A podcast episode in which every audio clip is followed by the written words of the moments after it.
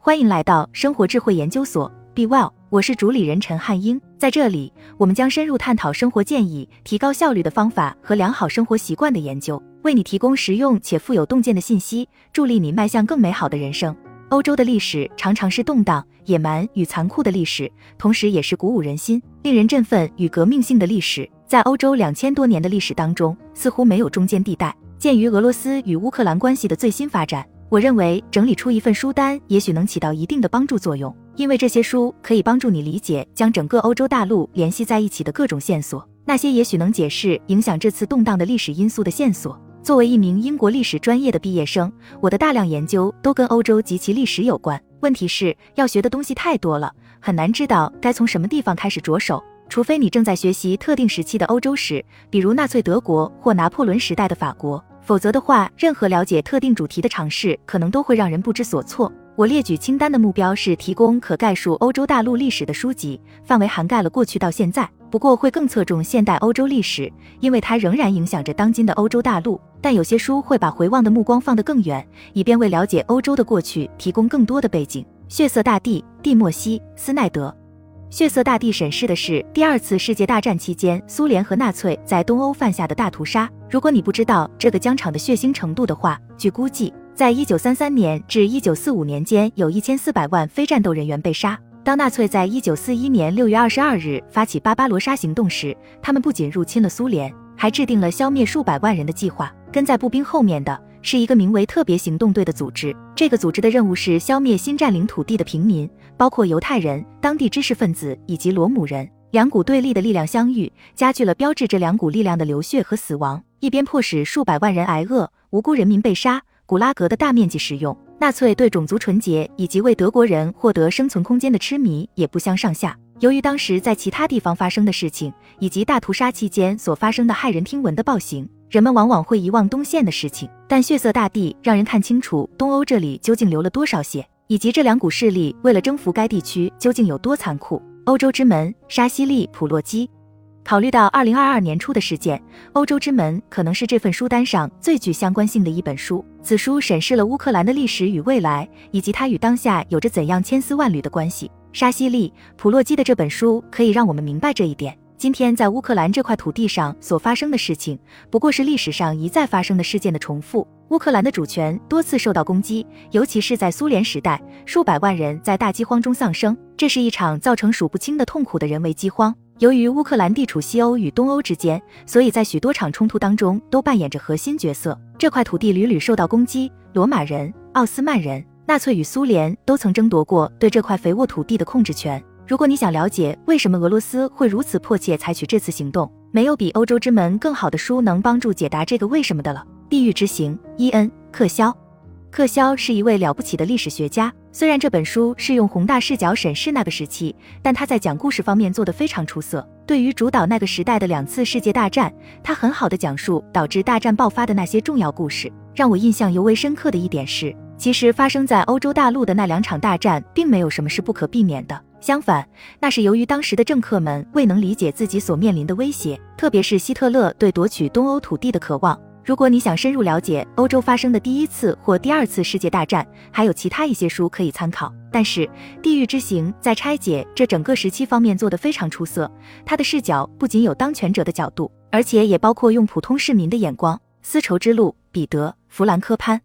丝绸之路这本书很棒，它是从贸易和经济的角度来看待世界。此书将你从两千多年前带回到今天，解释了各个帝国的兴衰浮沉。这是一本鸿篇巨著，篇幅超过了六百页，但值得一读，因为你会学到很多东西。正如你通过书名也许就能了解到的那样，他研究的是从欧洲到亚洲冒出来的贸易路线，也就是丝绸之路。虽然这本书并没有关注历史的特定时间或地点，但却提供了一个迷人的视角，说明了这条贸易路线是如何影响世界，并一直影响到今天的。看过丝绸之路之后，对于历史上发生的地缘政治变化，以及这些社会的经济是如何影响其兴衰的，你就会有更好的理解。激荡欧洲全球时代，伊恩·克肖。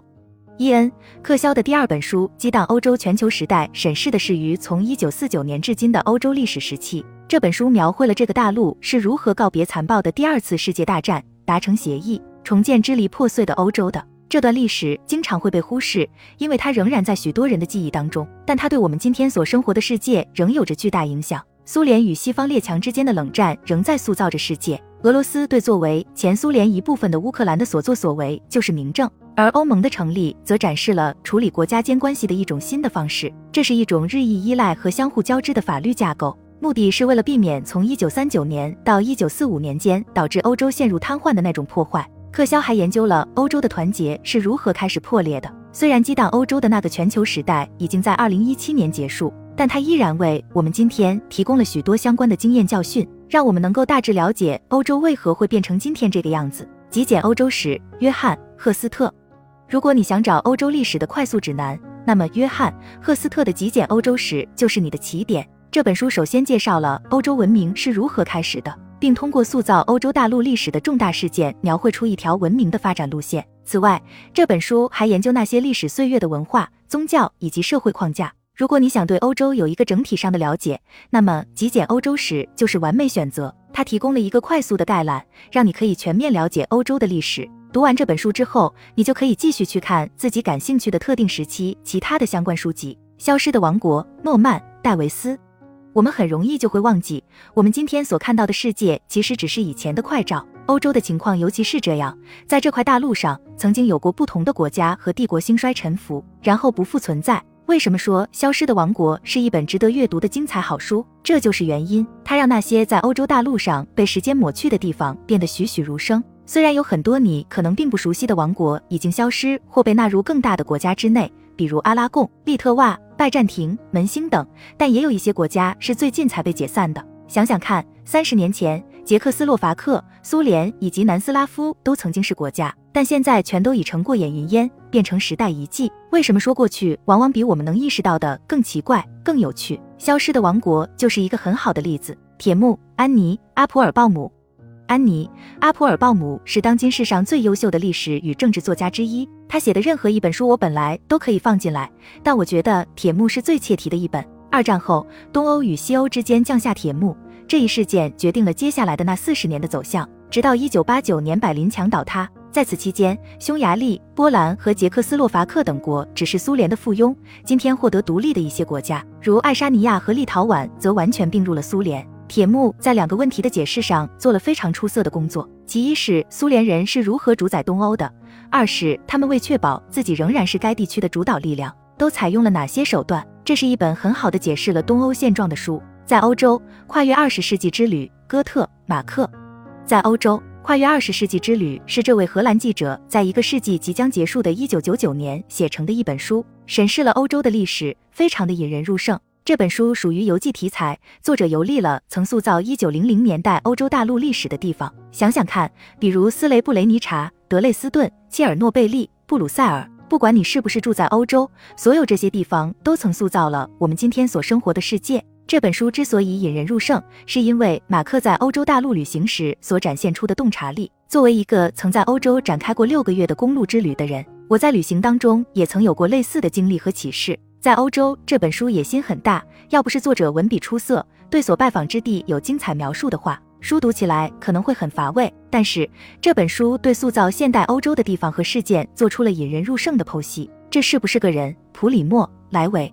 这是不是个人？是意大利犹太作家普里莫·莱维所著，描述了被关在奥斯威辛集中营的悲惨故事。莱维是在一九四三年十二月被捕的，然后在一九四四年二月被送进了奥斯威辛集中营。直至被解放，他的故事非常精彩，用来描述所目睹到的恐怖的文字扣人心弦，也一样的令人恐惧。我的奥斯威辛之行对我的影响非常之大，很难想象在纳粹控制下的集中营中要想幸存下来是多么的恐怖。奥斯维辛是一个可怕的提醒，提醒我们记住人类最糟糕的一面，以及当我们仅仅因为不同而妖魔化他人时会发生什么。这就是为什么每个人都应该读一读《这是不是个人》这本书，最好是参观一下奥斯维辛集中营的原因。这样一来，你不仅会了解欧洲与世界史上最可怕的行为之一，还能发现人类最好和最坏的一面。向加泰罗尼亚致敬，乔治·奥威尔。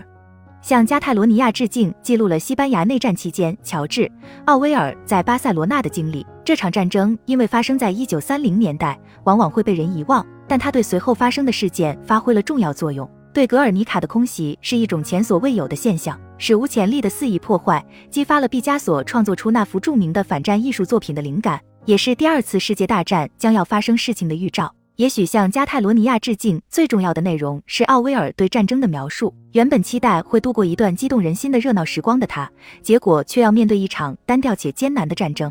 奥威尔的作品生动地描述了经常会被遗忘的一段欧洲历史，并向世人警告战争的愚蠢。这本书是奥威尔写的最好的作品之一，为近一百年后的我们提供了一个严厉警告。好了，以上就是今天的分享。如果您有什么看法，欢迎在下方留言与我们交流分享。期待我们下次相遇。